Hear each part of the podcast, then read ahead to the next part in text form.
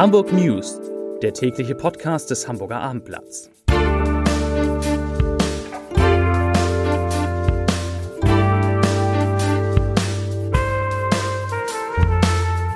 Herzlich willkommen. Mein Name ist Lars Heider und heute geht es in diesem Podcast um die Frage, ob man seinen Herbsturlaub eigentlich überhaupt antreten sollte und wenn, dann vielleicht doch nur für eine Woche. Wirklich ernst gemeint, dazu gleich mehr. Weitere Themen. Ein Investor übernimmt die Kette Dat Bacchus, auf der A7 wird gestreikt und an Hamburgs S-Bahn-Netz wird gebaut. Zunächst aber wie immer die Top 5, die fünf meistgelesenen Texte auf abendblatt.de. Auf Platz 5 Staugefahr, Arbeiter streiken am Stellinger A7-Deckel. Auf Platz 4 Hamburg verhängt 35 Millionen Euro Bußgeld gegen H&M. Auf Platz 3 wie Corona-Leugner die Maskenpflicht umgehen. Auf Platz 2 Corona, viele Neuinfektionen und auf Platz 1 dringend lesen Urlaub 2021 in Dänemark. Es wird bereits eng. Das waren die Top 5 auf abendblatt.de. Starten wir wie immer in den vergangenen neun Monaten mit dem großen Corona-Komplex. Da gibt es natürlich viele Themen. Einer davon, der Unterricht an Hamburger Schulen, der soll ja nach den Herbstferien alle 20 Minuten durch ein fünfminütiges Stoßlüften unterbrochen werden, um das Risiko einer Corona-Übertragung zu verringern. Das hat zumindest Hamburg Schulsenator Thies Rabe nicht nur gefordert und vorgeschlagen, sondern auch angeordnet. Doch jetzt melden sich natürlich Praktiker zu Wort und die, die haben Zweifel. Zum Beispiel der stellvertretende Landesvorsitzende der Gewerkschaft Erziehung und Wissenschaft, kurz GEW, der heißt Friedrich Dehnert. Der sagt, das ständige Lüften erschwert es weiter, dass der Unterricht annähernd regulär verläuft. Schon jetzt ist der Lern Lernfortschritt nicht ansatzweise so groß, wie er sein sollte. Insbesondere bestreitet die Gewerkschaft GW, dass sich das gefordert, geforderte Querlüften überhaupt umsetzen lässt, denn noch einmal zitiere ich da Friedrich Dehnert, wenn man sich die vielen Klassenräume ansieht, in denen es nur zu einer Seite überhaupt Fenster geht, gibt, geht das einfach nicht. Deshalb plädiert Herr Dehnert, plädiert die GEW für eine intelligente Mischung aus Präsenz- und Fernunterricht. Etwa ein Drittel der Schüler könnte jeweils zu Hause unterrichtet werden. Das sei dann auch für den Lernfortschritt besser, als dass im Winter alle Schüler und Lehrer dick eingepackt in kalten Klassenräumen sitzen. Aber ich glaube, so wird es kommen. Was sagt die Schulbehörde dazu? Da haben wir vom Abendblatt natürlich nachgefragt und die Schulbehörde sagt, dass die Schulen für das Lüften praktikable Lösungen finden werden und dass die 20 Minuten nur ein Richtwert sind, von dem man auch geringfügig abweichen könne. Wie wird jetzt künftig also so eine 45-minütige Unterrichtsstunde aussehen? Ganz einfach, offensichtlich, vor der Stunde soll gelüftet werden, dann einmal in der Mitte der Stunde und wieder am Ende, das heißt nach der Unterrichtsstunde. Und nach der Vorstellung der Behörde sollen die Lehrer die Fenster selbst öffnen und wieder schließen, aber sie können sich dadurch auch, dabei auch von Schülern unterstützen lassen. Das zum Lüften. Jetzt zu den Herbstferien, die ja am kommenden Sonnabend in zwei Tagen beginnen.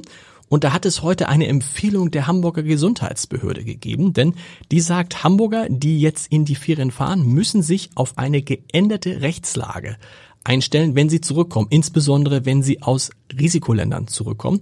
Da könnte es dann nämlich sein, dass man fünf Tage erstmal in Quarantäne muss und dann einen Corona-Test machen darf, kann auf eigene Kosten.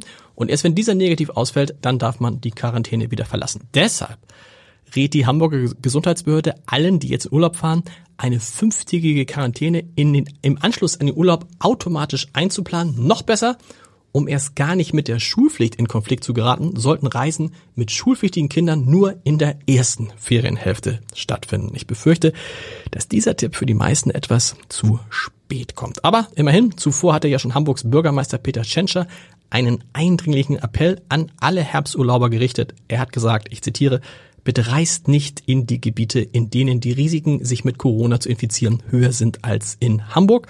Und da gibt es ja noch etliche. Was natürlich Peter Schenscher vermeiden will, ist, dass es nach den Herbstferien in Hamburg noch einmal eine Situation gibt, wie es sie schon nach den Frühjahrsferien und den Sommerferien gegeben hat, dass nämlich Reiserückkehrer die Zahlen der Infektion noch stärker in die Höhe treiben, als sie eh schon sind. Wie sind sie denn heute? Es gibt 88 neue Fälle. Der 7-Tage-Wert, der liegt jetzt bei 29,1 und damit immerhin noch unter 30. Und das ist doch ganz erfreulich. Die Zahl der Patienten, die in Hamburgs Krankenhäusern mit Covid-19 behandelt werden müssen, sinkt von 37 auf 34. So, puh, das war jetzt alles zum Thema Corona. Kommen wir zu den anderen Themen des Tages. Ein erfreuliches, die Kette Dat Bacchus ist gerettet. Es hat sich ein Investor gefunden, der das Hamburger Unternehmen zum Ende des Jahres übernehmen will. Jetzt fragen sich alle, wer ist dieser Investor? Der Name bleibt geheim. Es ist eine Beteiligungsgesellschaft, aber hinter dieser Gesellschaft steckt angeblich eine wohlhabende Familie mit langfristigem Interesse am Bäckereihandwerk. Das klingt doch gut. Und das ist eine gute Nachricht für die etwa 1000 Mitarbeiter in den 89 Filialen von Dat Bacchus. Dat Bacchus, ich mag so gern sagen, das hat ja im April einen Insolvenzantrag beim Amtsgericht gestellt und dieses Insolvenzverfahren, das soll jetzt auch zum Ende des Jahres abgeschlossen werden.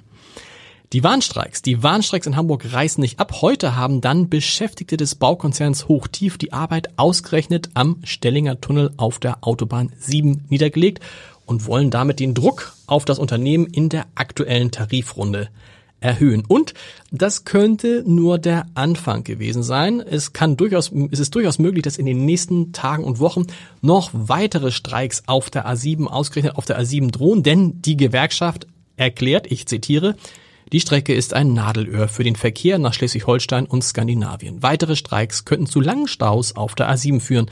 Um das zu verhindern, sollte Hochtief schnell ein verhandlungsfähiges Angebot vorlegen. Zitat Ende. Noch ein Verkehrsthema, die Deutsche Bahn, die nutzt die Herbstferien in Hamburg für Bau- und Erneuerungsarbeiten am S-Bahn-Netz.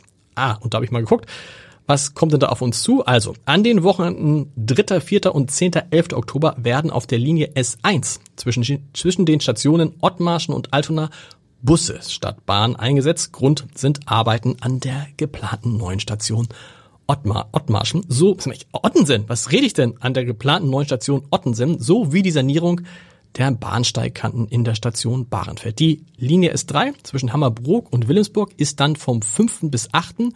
und vom 12. bis 18. Oktober von den Bauarbeiten betroffen. Dort werden die Schienen erneuert und die Linie S31 verkehrt vom 12. bis 18. Oktober nur zwischen den Bahnhöfen Altona und Berliner Tor. Wem das jetzt alles zu schnell war, ich könnte es nochmal wiederholen, aber man kann es natürlich auch nachlesen auf www.abendblatt.de. Zum Podcast-Tipp des Tages in Schmeckt's beschäftigen sich meine Kollegen Angelika Hilmer und Jan-Erik Lindner damit, wo unsere Lebensmittel eigentlich herkommen. Und das ist ja angesichts der Bilder, die wir alle noch aus den fleischverarbeitenden Betrieben im Kopf haben, nicht ganz unwichtig. Fleischverarbeitenden Betrieben. Gar nicht so einfach das Wort. Also, hören Sie mal rein, da erfahren Sie auch, da erfahrt ihr auch, ob milchmüde Männer wirklich munter macht. Unter www.abendblatt.de slash Podcast. Und zum Schluss habe ich natürlich wie immer den Leserbrief des Tages. Der ist diesmal ganz, ganz kurz von Christoph Helms. Es geht um die Diskussion, ob, warum sich die Deutschen immer, die Hamburger auch, warum sich die Deutschen und die Hamburger immer weniger an die Corona-Regeln halten. Und Christoph Helms schreibt dazu, ich zitiere, wo ist das Problem? In der Öffentlichkeit sollten alle Abstand halten, Masken tragen. Wer dagegen verstößt, zahlt sofort und auf der Stelle 50 Euro. Das macht den Ernst der Lage klar und die Geldbuße hilft, die öffentlichen Organe zu unterstützen. Das war schon der Leserbrief des Tages und das war auch der Podcast für diesen heutigen Donnerstag. Wir hören uns dann morgen wieder und dann sind endlich Ferien. Bis dann. Tschüss.